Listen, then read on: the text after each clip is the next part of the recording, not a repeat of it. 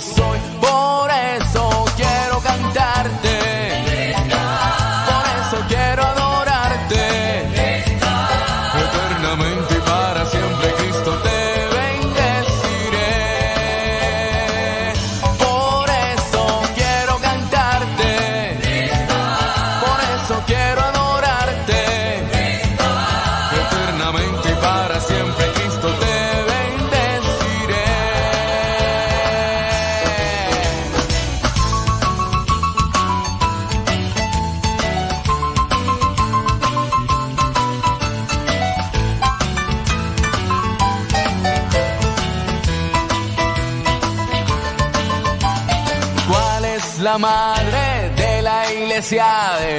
Nosotros y de Dios?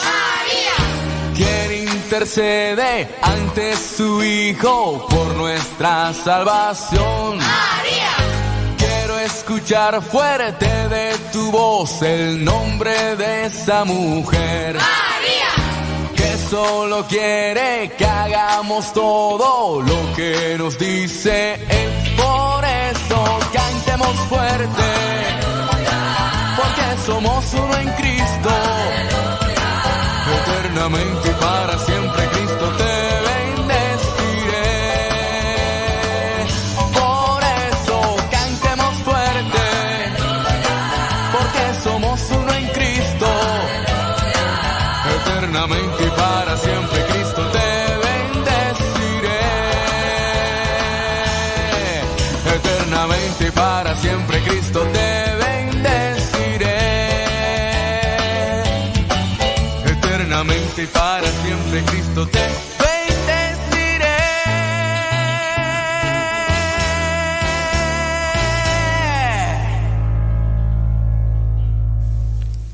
El canto se llamó Eternamente y para siempre. Interpretó Julio César Lobo. Estás escuchando la CEPA, la estación de los misioneros servidores de la palabra.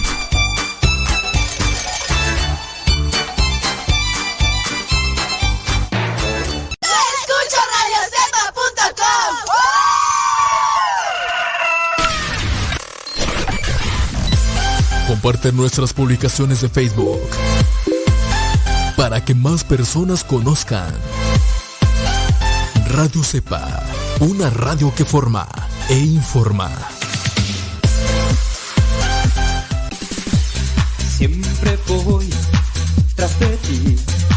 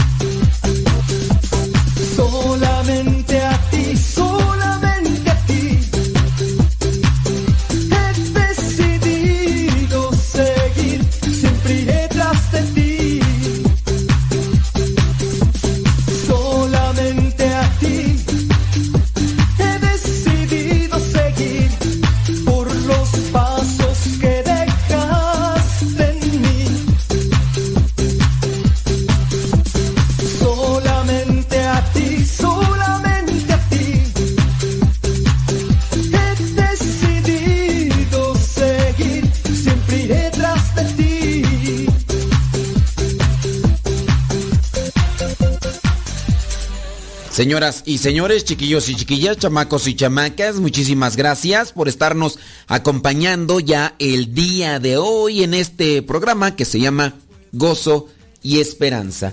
Un programa que tiene la intención de provocar en ustedes una reflexión sobre el actuar del cristiano en la vida social. El actuar del cristiano en la vida social, de qué manera podemos influir, ayudar a la sociedad con los valores cristianos. Gracias a Radio María por darnos esa oportunidad. Gracias también a quienes nos acompañan el día de hoy con sus aportaciones. Entre ellos, pues ya desde el inicio de este programa ya hace algún tiempecito, aunque no recuerdo bien cuándo fue que comenzamos acá con Radio María, pero ya tiene sus añitos, ¿eh? Ya tiene sus añitos. No sé si, no, la verdad se me olvidó tener un registro, pero ya tiene su tiempecito. Que nos han acompañado desde el inicio, Rafa Salomón, cantautor católico, Guillermo Torres Quirós, es especialista, es politólogo, también historiador y también es conocedor de la doctrina social de la Iglesia. Además, tiene participación con reflexiones sobre la política, no para hacer proselitismo, sino para cuestionar sobre lo que es el principio, la dignidad del ser humano. Provida, es casado, tiene su familia, es también profesor y bueno, es una persona comprometida. Y ahora pues ya acompañándonos por ahí, hace ya algún tiempecito también, Mónica Muñoz, ella es una mujer comprometida, profesora, también es editora de un periódico diocesano en Celaya, Guanajuato. También está Mauricio Pérez, es un católico laico, casado, padre de familia, comprometido. Fray Nelson Medina, también con sus cápsulas desde Colombia. Y tu servidor, aquí buscando crear conciencia de qué es lo que tenemos que hacer o cómo actuar ante las situaciones a veces inexplicables de la vida. Fíjense, estaba mirando por ahí una noticia. Estudiante católico fue suspendido por decir que solo hay dos géneros. ¿Cómo debemos de actuar ante este tipo de situaciones? Ya antes se había mencionado de un profesor allá en España, un profesor de universidad de biología, que también fue suspendido por dar a conocer que hay solamente dos géneros, hombre y mujer, no hay más. Y bueno, ahora en Estados Unidos, un adolescente católico que fue suspendido por afirmar que solo hay dos géneros, ha presentado una demanda contra un distrito escolar público de New Hampshire, Estados Unidos. La demanda presentada señala que la suspensión del adolescente de un partido de fútbol violó el derecho constitucional a la libertad de expresión, así como la Declaración de Derechos de New Hampshire, informó Portsmouth Herald. El adolescente identificado como un estudiante de primer año en Exeter High School, una escuela secundaria pública de Exeter, allí en New Hampshire, Dice que la demanda presentada en el Tribunal Superior, Superior, no Superior, Superior de Rockingham a través de un abogado de la organización cristiana, Corneston, describió que este muchacho se aferra a la doctrina cristiana que muestra que Dios creó a los seres humanos hombre y mujer. Además, citó el documento publicado en el 2019 por la Congregación para la Educación Católica del Vaticano y señaló que las enseñanzas formales de la Iglesia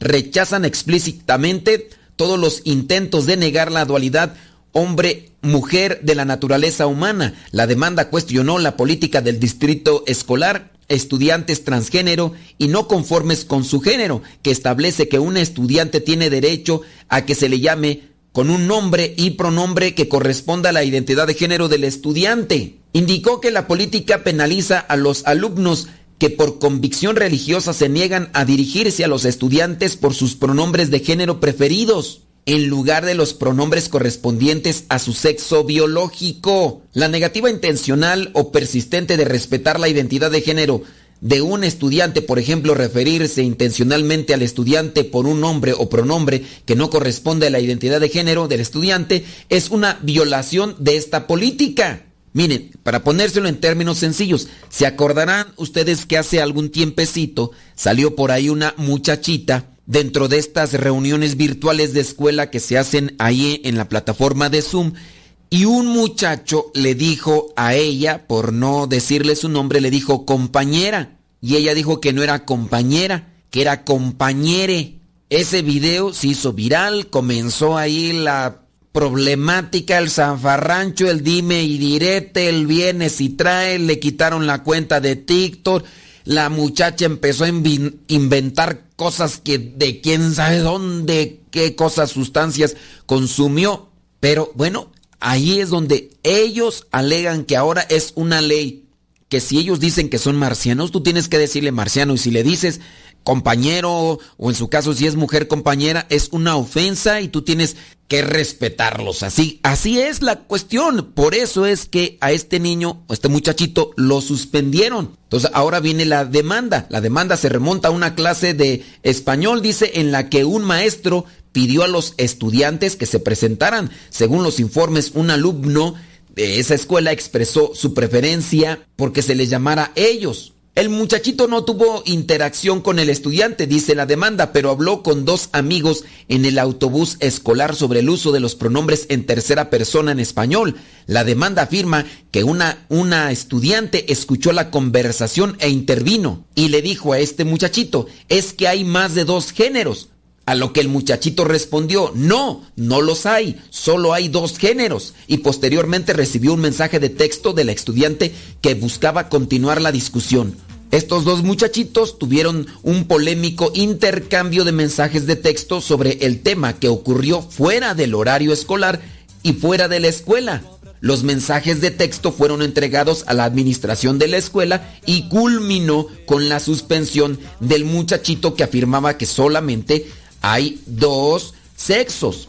El superintendente señaló que estaba al tanto de la demanda que buscaba daños nominales y una orden judicial que prohíba al distrito escolar aplicar la política para penalizar mediante suspensión atlética u otros medios la mera expresión de la creencia que solo hay dos géneros. Estamos en el proceso de revisar esta queja con, su, con un asesor legal y podremos compartir una declaración una vez que hayamos completado esa revisión, remarcó. La demanda argumentó que la política del distrito escolar y la cadena de eventos que llevaron a la suspensión no son neutrales hacia la religión. En cambio, obligan a este muchachito a negar los principios históricos de su fe al afirmar identidades de género no binarias o en este caso a usar términos cargados ideológicamente con el pronombre ellos. Las políticas y acciones de los acusados no favorecen la expresión de creencias sostenidas por decenas de millones de católicos creyentes en los Estados Unidos, así como por innumerables otros cristianos tradicionales musulmanes y judíos y ortodoxos. La situación se mantiene ahí. Entonces, como se dan cuenta, pues es una polémica un tanto difícil.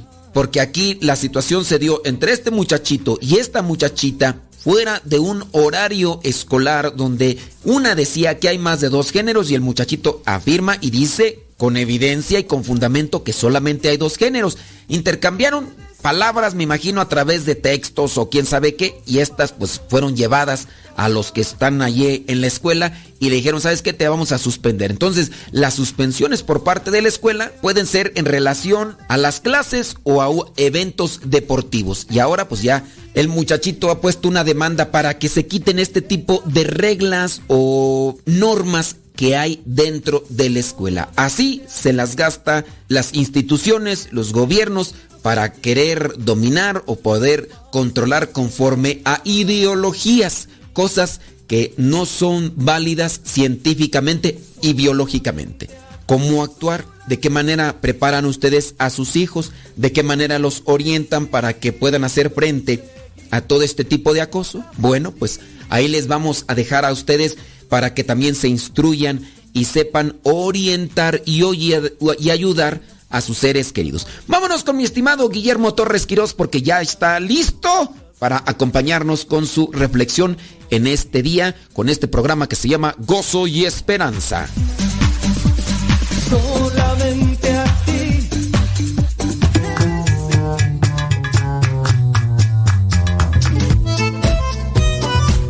Soy Guillermo Torres Quirós y hablemos de doctrina social de la Iglesia. Continuando con Fratelli Tutti, en el numeral 222 con el subtítulo Recuperar la amabilidad. El Papa nos recuerda que el individualismo consumista provoca mucho atropello.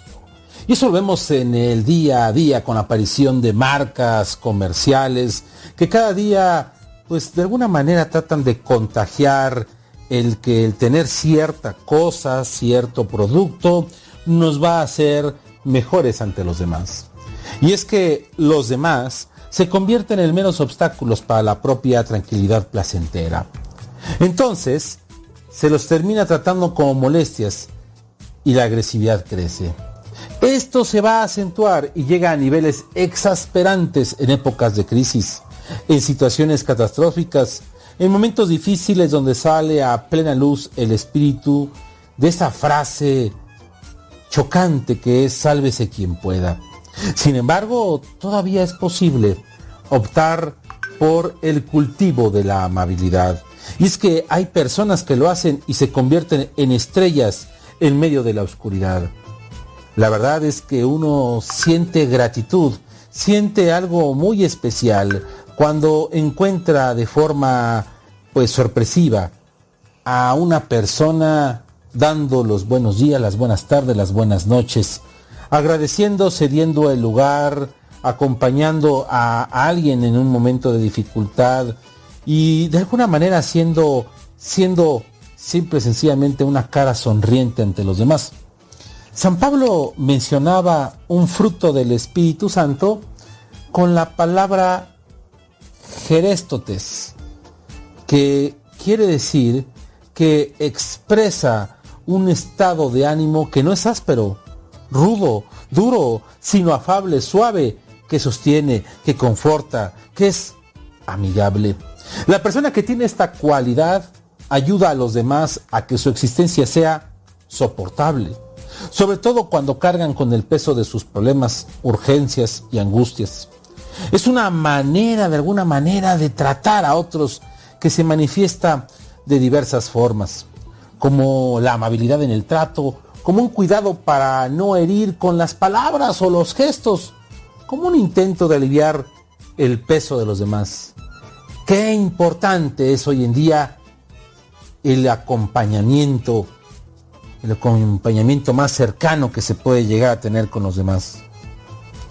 Implica, dice el Papa Francisco, decir palabras de aliento que reconfortan, que fortalecen, que estimulan, que consuelan, que de alguna manera fortalecen el alma, hay que decirlo así, en lugar de palabras que terminan humillando, entristeciendo, que van a irritar a las personas y que van a despreciar. La amabilidad es una liberación de la crueldad que a veces penetra en las relaciones humanas. Y lo podemos ver en cualquier, en cualquier ámbito. A veces lo vemos de forma cotidiana dentro de la propia iglesia. De la ansiedad que no nos deja pensar en los demás. De la urgencia distraída que ignora que los otros también tienen derecho a ser felices. Hoy no suele haber ni tiempo ni energías disponibles para detenerse a tratar bien a los demás. A decir cuestiones como permiso, perdón, gracias. O cuando uno va en el automóvil y ve que no se cede el paso, que ni siquiera se ponen las intermitentes, que se es grosero y se avientan los coches. Parece que se ha olvidado esta parte cotidiana del ser humano. Pero de vez en cuando aparece ese milagro de la persona amable, que va a dejar a un lado sus ansiedades y urgencias para prestar atención, para regalar una sonrisa y para decir una palabra que vaya a estimular, que vaya a posibilitar un espacio de escucha en medio de tanta indiferencia. Este esfuerzo, vivido cada día, es capaz de crear esta convivencia sana que va a vencer las incomprensiones y previene los conflictos. El cultivo de la amabilidad no es un detalle menor, ni una actitud superficial o burguesa, puesto que supone valoración y respeto. Cuando se hace cultura en una sociedad, transfigura profundamente el estilo de vida, las relaciones sociales, el modo de, debatir y de confrontar ideas. Facilita entonces la búsqueda de consensos y hace algo extraordinario. Abre caminos donde la exasperación destruye todos los puentes. La verdad es que qué importante, qué importante es vivir de forma auténtica con la con este gesto de la propia amabilidad, ser amables con los demás. A veces, a veces los ejemplos más sencillos hacen más grande a las personas. Esto recuerda en una ocasión una pequeña anécdota, una pequeña historia en la que en alguna ocasión iba, eh, pues ya cercanos, eh, empezando, a, empezando a atardecer, iba una familia en un coche, el papá, la mamá, los eh, tres hijos iban en el coche, pues enfilados, dirigiéndose a unas vacaciones, a un camino que no conocía el padre que iba manejando y que iba ahí en ese camino siguiendo el paso. En ese momento eh, se eh, ve de frente a un, a un coche, un coche sencillo, un coche del lugar, que eh, baja la velocidad cuando se acerca al coche de esta familia. Y lo que alcanza a decirle el chofer de ese coche, sencillo, que iba solo esta persona, era, burro, burro, y entonces el padre de familia molesto, más porque estaban sus hijos, pues dice, ¿cómo? ¿Por qué me dice burro? Y acelera y dice, estas personas están locas. Vuelve después em, a avanzar más y se acerca eh, igual en contra en contrafluja donde va esta familia, ahí en esa carretera llena de curvas llena de eh, pues momentos no, no muy Em, pues agradables por los caminos a veces complicados, pues se acerca ahora una motocicleta y le grita, burro, burro. Y el padre de familia se enoja. ¿Por qué me dicen burro? Yo voy perfectamente aquí manejando, no voy ni a exceso de velocidad, no sé por qué me insultan, no sé qué es lo que está pasando. Sigue y el enojo hace que le meta, le meta más velocidad y entonces de repente se acerca una familia que venía en un burro, eh, iban eh, eh, caminando ahí con el burro, iban ahí, y entonces le empiezan a gritar, burro, burro, y el señor estalla en cólera, ¿por qué me llaman burro?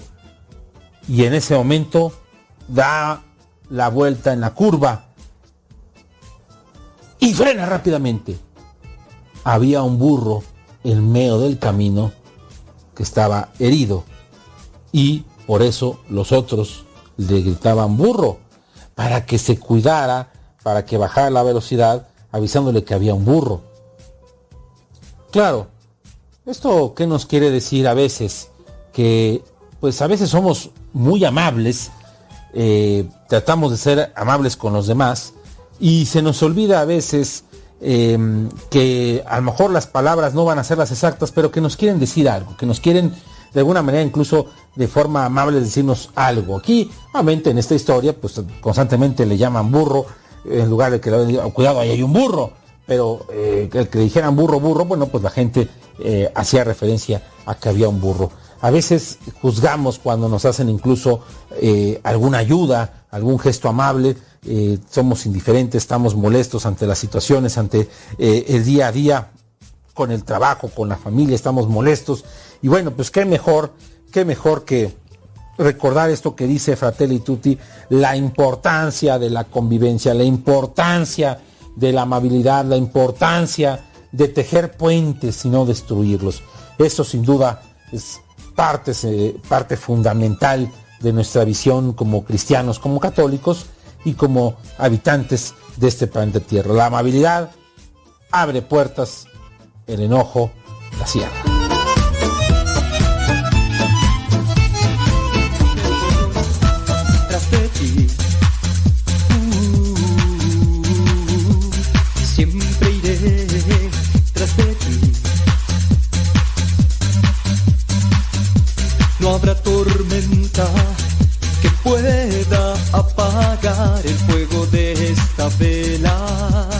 Muchísimas gracias por estar escuchando este programa que se llama Gozo y Esperanza. Aquí su servidor y amigo el Padre Modesto Lule de los misioneros, servidores de la palabra. Gracias Radio María por darnos esta oportunidad. Gracias a Guillermo Torres Quirós.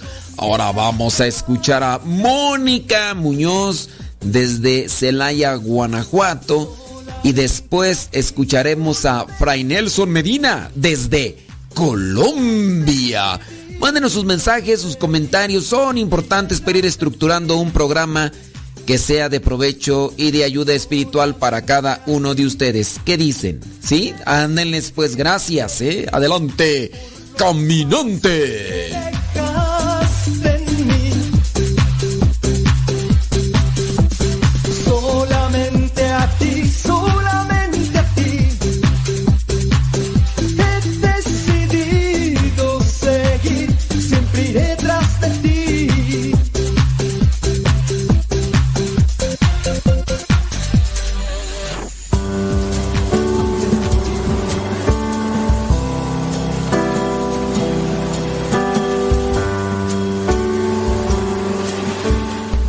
Alguien acuña la frase quisiera ser libre como el viento, pareciera aludir a una forma de comportamiento exenta de ataduras y compromisos, con el privilegio de hacer, creer y pensar lo que se desee, sin tener que rendir cuentas a nadie.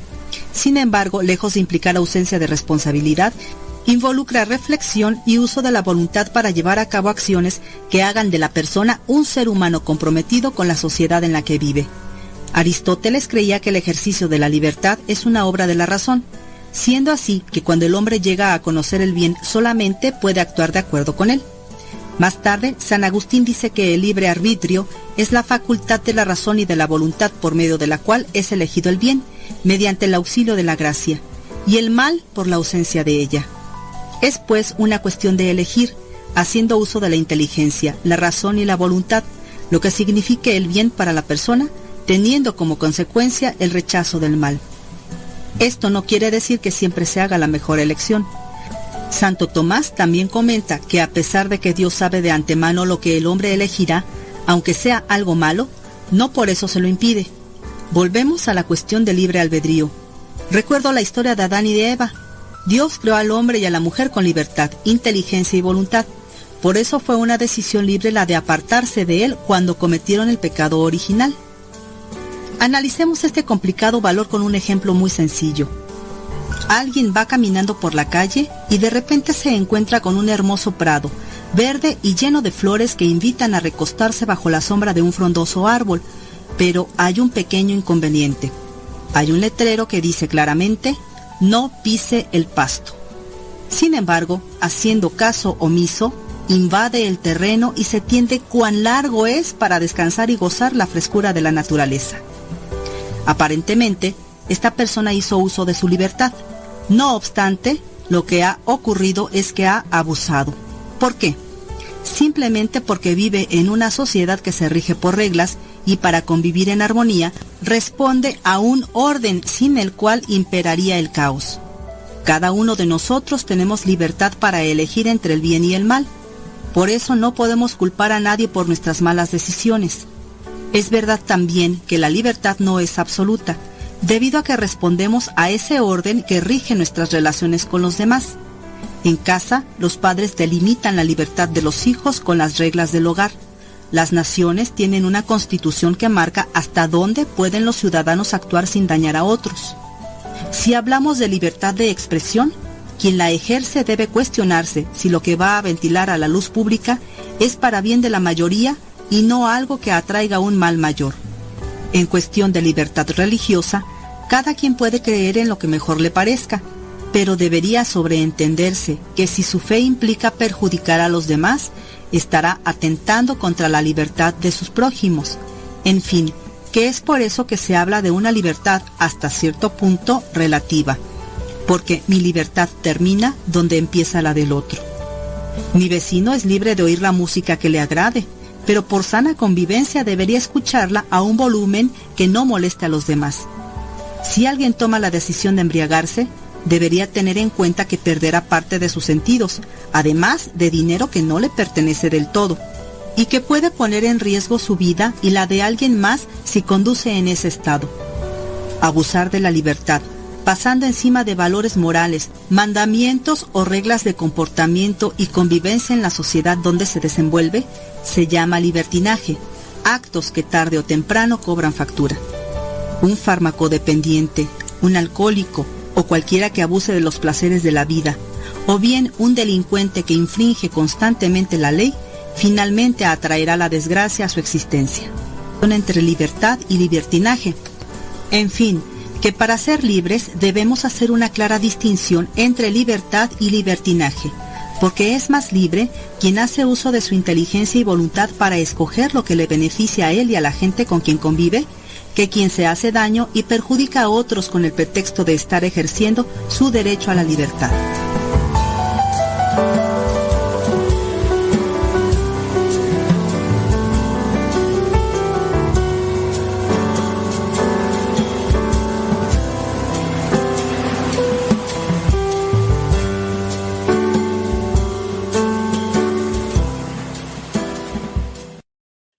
Estás escuchando el programa Gozo y Esperanza.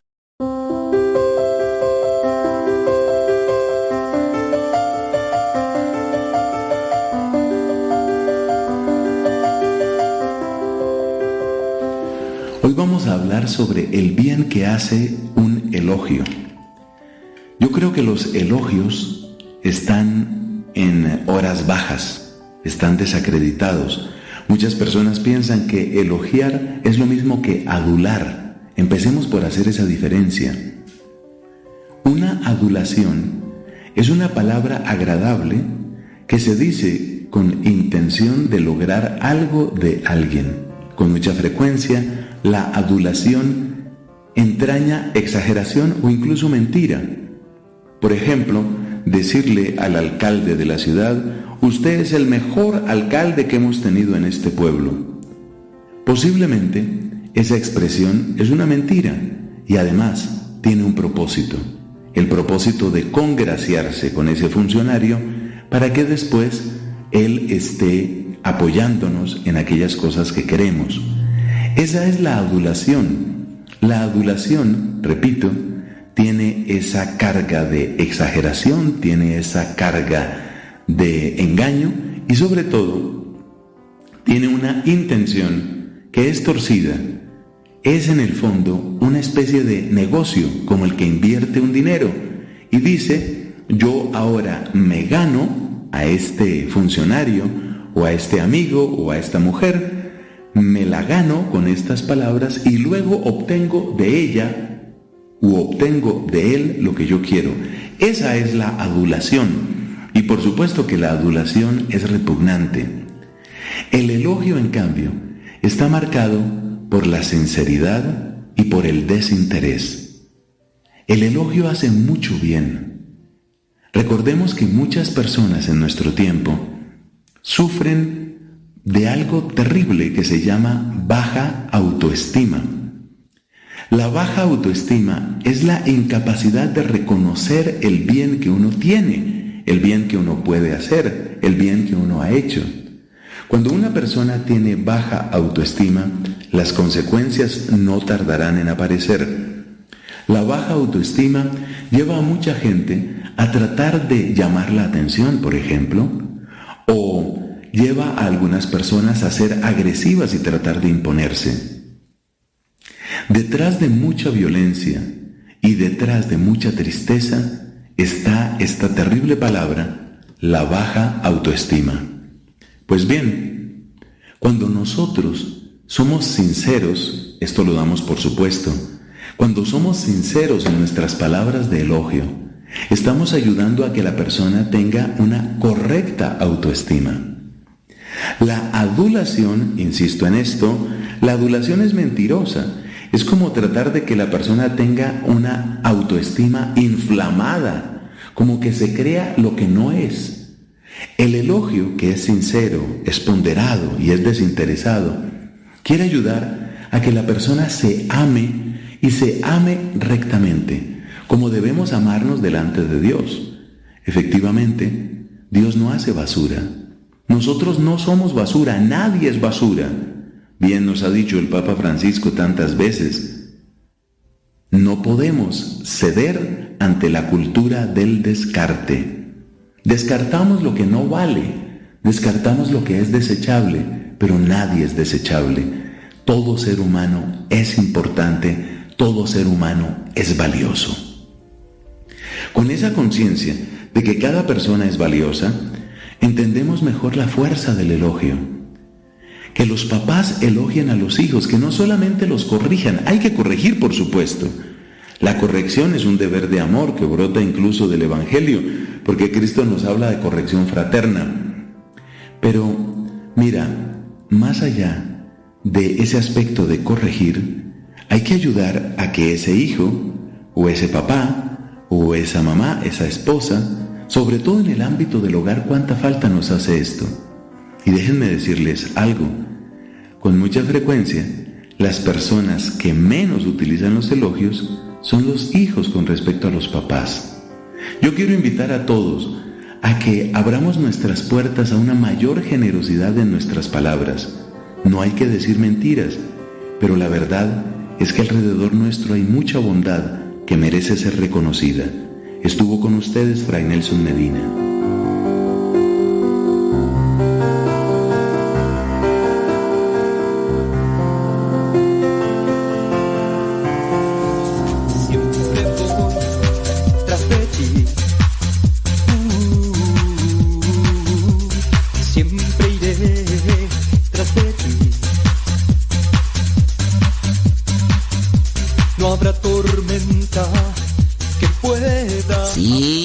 Gracias, muchas, pero muchas gracias a Fray Nelson Medina y a Mónica Muñoz. Ya viene por ahí mi estimado Rafa Salomón. Are you ready? Rafa? Rafa,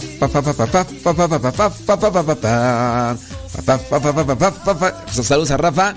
Está siempre ahí en sintonía, ¿eh? escuchándonos. Gracias, Rafa.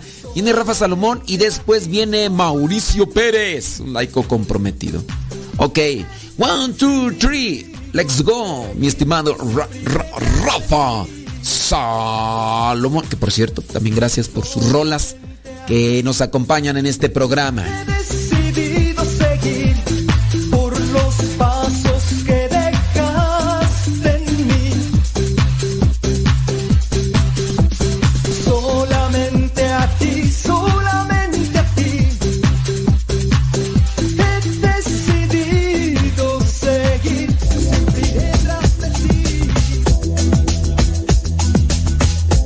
Saludos, reciban un abrazo sincero de paz y el día de hoy quiero reflexionar acerca de ¿somos y estamos acostumbrados a ser agradecidos? Darle gracias a Dios. Quienes damos gracias a Dios y quien le da gracias a Dios, pues definitivamente se coloca en una posición de humildad. Y ya hemos hablado que muchas veces esta situación o esta posición de humildad pues nos duele algo que en ocasiones indudablemente nos cuesta, porque el acto de agradecimiento es mucho más que una acción de amor. No es que solamente las personas felices sean agradecidas, sino que ser agradecido aporta felicidad a tu persona. Y esto es un punto muy importante porque muchas veces creemos que aquellas personas que lo han logrado todo, que han vivido pues una vida más holgada que otros, pues son agradecidos porque son felices. Sin embargo, no sucede así. Ser agradecido aporta felicidad a nuestra persona. Y esto nos lleva a reconocernos muchísimas veces que pues desafortunadamente no damos gracias, no damos gracias a la persona que sirve, no damos gracias a la persona que da, no damos gracias a Dios. Y cuando se agradecen las bondades y bendiciones de Dios, nuestra vida se transforma y adquiere un nuevo horizonte. Expresar gratitud es lo que verdaderamente le puede aportar satisfacción y alegría duradera a la vida. Es decir, aquella persona que es agradecida, yo siempre he dicho, es bien nacida. ¿Por qué? Porque aporta esta satisfacción, esta alegría que durará por mucho tiempo. Sin embargo, por diferentes situaciones o circunstancias, olvidamos dar gracias por aquello que recibimos como bendiciones. Tristemente, se ha perdido el hermoso momento de agradecer por los alimentos en nuestra mesa. Desafortunadamente, cada vez hay menos personas que pues agradecen los alimentos. Y esto verdaderamente es algo ya triste porque esos alimentos que están en la mesa deberíamos agradecerlos en cada momento. Y yo recuerdo que me aprendí una oración que mi madre nos decía, agradezcan y después de, de un Padre Nuestro, un Ave María, decíamos, y gracias a Dios que nos das de comer sin merecer. Fíjense qué humildad, es decir, no merezco este alimento, tú me lo estás dando, Señor.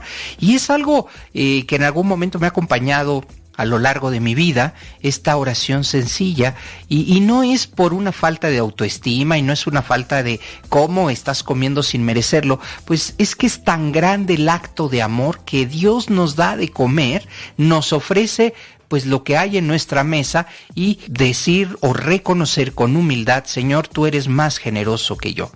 Así que cada vez vemos más personas y vemos raro también a esas familias que se sientan probablemente en un restaurante y que pues agradecen los alimentos, los vemos así como eh, están faltando a pues a, a, la laicidad literalmente, ¿no? Aquí somos laicos y, y, y, pues no, no se debe agradecer, incomoda en algún momento. Y esto nos acaba de suceder, estaba en Estados Unidos y con mis queridos amigos, don Francisco y doña Francisca, que fuimos a desayunar y eh, hicimos una oración muy sencilla, pero justo en ese momento se acercó el camarero y, y, pues se nos quedó mirando como, como algo extraños, ¿no? ¿Por qué están aquí si es un lugar público?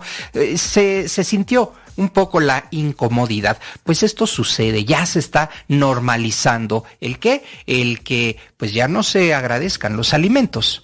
Así que yo te invito a que cuando tengas ese, ese plato en la mesa, cuando lleguen esos alimentos, agradezcamos con amor y por diferentes circunstancias. Y de hecho, eh, eh, hay en, el pasaje bíblico, eh, según San Lucas 17, capítulo 17, versículos del 11 al 19, pues se nos habla de una historia muy interesante. Diez leprosos a los cuales Jesús sana a los diez y solo uno regresa. Jesús dice, ¿no quedaron limpios los diez? ¿Dónde están los otros nueve? No ha habido quien volviera a dar gloria a Dios, sino solo este extranjero, porque el extranjero era de Samaria. Y le dijo, levántate y vete, tu fe te ha salvado. Así que, imagínense, sanó a diez leprosos, los invitó a que fueran con los sacerdotes y solo uno regresó. Y efectivamente, muchas ocasiones recibimos las bendiciones y muy pocos regresamos a dar gracias, tal vez por la emoción del momento o porque somos poco agradecidos por naturaleza. Sé de personas también que les incomoda mencionar la palabra gracias y esto es un tema cultural. ¿eh? Yo cuando visité Europa, pues como latino, como mexicano, yo decía gracias y entonces les incomodaba y ¿por qué me dices gracias tantas veces? ¿Y por qué gracias? ¿Y por qué? Como que les molesta que seamos agradecidos. Y esto, esto créanme que en algún momento sí te baja esta motivación por decir gracias. Ya no sabes si decirlo verdaderamente o, se va a molestar la persona en diferentes lugares. ¿eh? Y recuerdo que llegamos a, a, diferentes lugares de España y cuando se enteraban que yo decía gracias por todo, me decías, con que me digan una, con que me digas una vez gracias, con eso ya aplica para todo. Fíjense nada más. Y, les molestaba, ¿por qué? No lo sé. Será cultural, probablemente, pero darle gracias a alguien por haber hecho bien su trabajo o simplemente por darte o, donarte o algo, decirle gracias, no debería incomodar, pero así es la cultura. A lo mejor en estos países, en Europa, pues decir gracias no es también, también recibido por algunas situaciones como pues es mi trabajo y no tienes por qué agradecerme. Una cuestión tal vez de egoísmo, pues cultural, No lo sé, pero cuando vayas a Europa te vas a dar cuenta que nuestra forma de decir gracias por las cosas y por las acciones a veces llegan a incomodar. Quien la pronuncia, esta palabra, gracias, con sinceridad, al mismo tiempo llena de alegría a los demás. Y podríamos decir que la gratitud cierra un círculo hermoso, y yo lo veo de esta manera. Por ejemplo, el círculo virtuoso, el círculo de la gratitud es pedir, esperar, recibir y cerramos el círculo con agradecer. Repito, el círculo virtuoso de la gratitud, pedir, esperar, recibir y agradecer. Pedimos con humildad, esperamos que suceda, recibimos y cuando recibimos entonces agradecemos. Sin embargo, muchas personas se quedan solo en las primeras tres etapas, en pedir, esperar y recibir, y lo demás ya no. Somos prontos para pedir y lentos para agradecer. ¿Cuántas cosas se nos han olvidado agradecer en esta vida? ¿Hemos sido agradecidos o simplemente nos dedicamos a pedir o exigir aquello que según nuestros criterios merecemos? Fíjense que conozco a muchas personas que siguen enojadas con Dios porque no se ha resuelto tal o cual cosa. Seres que siguen alejados de la fuente de amor inagotable porque no se ha cumplido alguna petición que en ocasiones, y dicho sea de paso, rayan en caprichos. Sí, Así como lo estás escuchando, querido hermano, querida hermana, nuestro corazón a veces es tan duro que se convierte en un capricho lo que le estamos pidiendo a Dios. Y esto debemos tomarlo en cuenta y en consideración, porque un capricho pues no será dado por Dios, siempre Él nos va a dar lo que necesitamos, siempre nos va a dar lo que de acuerdo a su voluntad, a su criterio nos va a hacer bien. Desafortunadamente, siguen siendo nuestros deseos los que imperan frente a la bendición recibida. Tenemos vida y deseamos objetos. Somos bendecidos con una familia y en ocasiones se le abre la puerta a la infidelidad. Contamos con lo necesario para vivir y la avaricia se instala y somos capaces de perderlo todo para ganar un poco más. Es difícil comprender los intereses de la humanidad. Algunos con muy poco se conforman y otros son imposibles de saciar. Ejercitemos pues el agradecimiento como una forma de ser humildes y dóciles. La fe puede ayudar a que seamos cada día un poco más agradecidos. Reconozcamos que el amor de Dios está presente en todo momento y que todo es gracia. Hasta la próxima.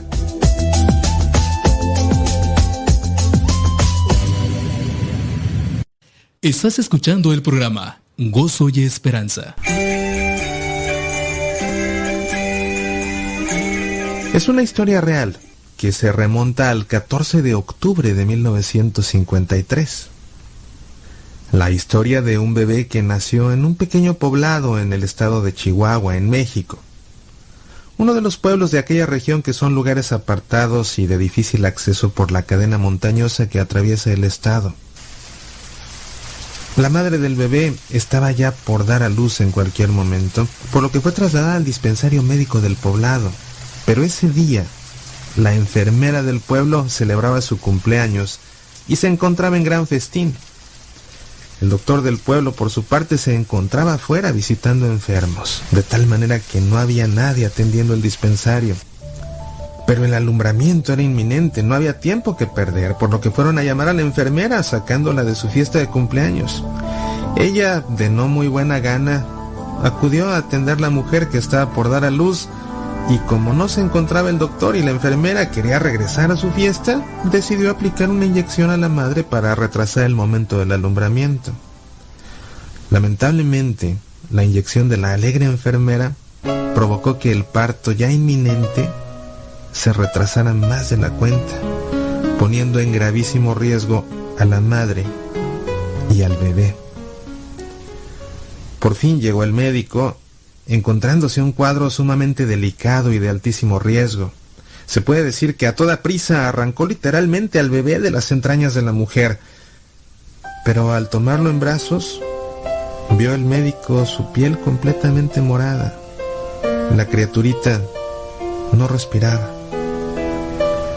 Sintiendo que no había más que hacer por el bebé, y debiendo apresurarse a salvar la vida de la madre que corría peligro, el médico recostó al bebé en el suelo y procedió a intervenir a la madre. Mientras, la hermana de la madre levantó con ternura el frágil cuerpecito del bebé y lo estrechó. Y de manera inesperada, el bebé comenzó a respirar. Este bebé habría de crecer y 13 años más tarde entraría al seminario para luego convertirse en sacerdote, incluso monseñor, monseñor José René Blanco Vega. Esta bella historia me recuerda las palabras del Señor al profeta Jeremías. Antes de formarte en el vientre materno, yo te conocía. Antes de que salieras del seno, yo te había consagrado. El que es sacerdote, amigos míos, no lo es por decisión propia, lo es en respuesta a la elección que el Señor ha hecho desde que era un niño y estaba en el seno de su madre. Y por supuesto que para el Señor no hay obstáculo para llevar al altar a aquellos que consagró desde el vientre de su madre. Soy Mauricio Pérez. Estas son Semillas para la Vida. Siempre voy tras de ti. Uh, siempre